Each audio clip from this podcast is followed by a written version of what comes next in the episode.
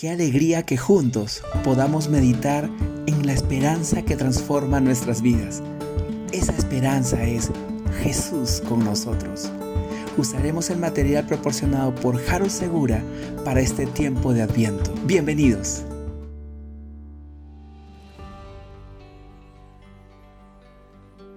Día 11. Esperanza compartida, alegría segura.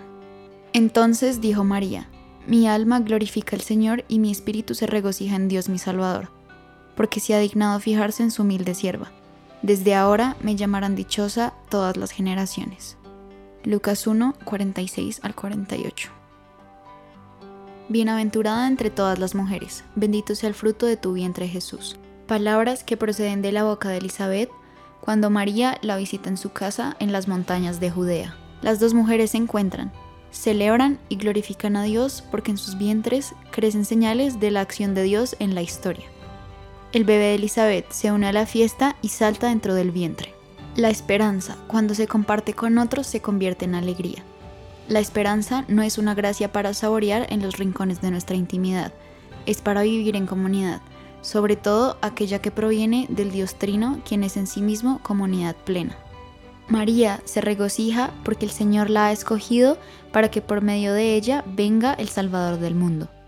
Su alegría nace de razones universales porque en ella ha ocurrido un milagro que favorecerá a todas las generaciones.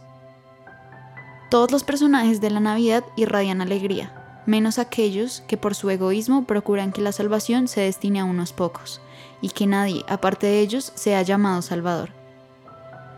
Es el caso de Herodes, símbolo de egoísmo salvaje. Pero aparte de estos pocos reyesuelos y gobernantes, todos los demás se gozan. Y María no esconde los motivos.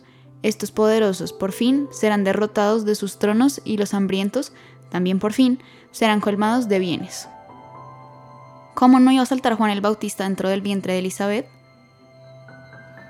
para seguir pensando.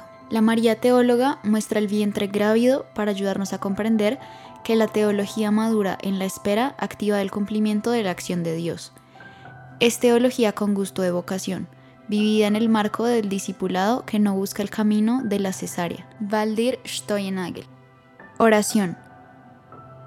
Clamemos al Señor por los niños, niñas y jóvenes del mundo, para que sean tratados con justicia que nos dé el coraje para luchar contra cualquier sistema, acción o persona que los violente.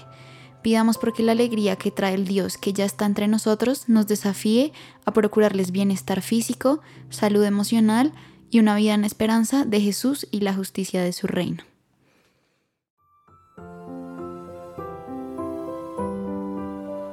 Gracias por escucharnos. Recuerda que en la Confra Salitre somos familia.